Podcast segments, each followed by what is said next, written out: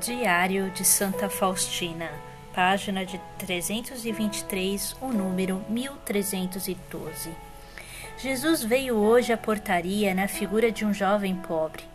Esse miserável jovem, com as vestes terrivelmente rasgadas, descalço e de cabeça descoberta, estava com muito frio porque o dia era chuvoso e frio. Pediu algo quente para comer.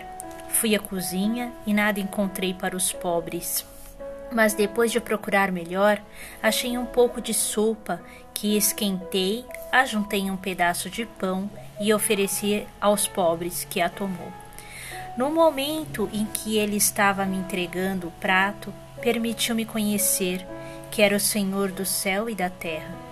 Logo que vi quem era ele, desapareceu diante dos meus olhos Entrando na casa, refleti sobre o que tinha sucedido na portaria e ouvi estas palavras na alma: Minha filha, chegaram aos meus ouvidos as bênçãos dos pobres, que afastando-se da portaria me bendizem, e gostei dessa tua caridade nos limites da obediência, e por isso desci do trono para saborear o fruto da tua misericórdia.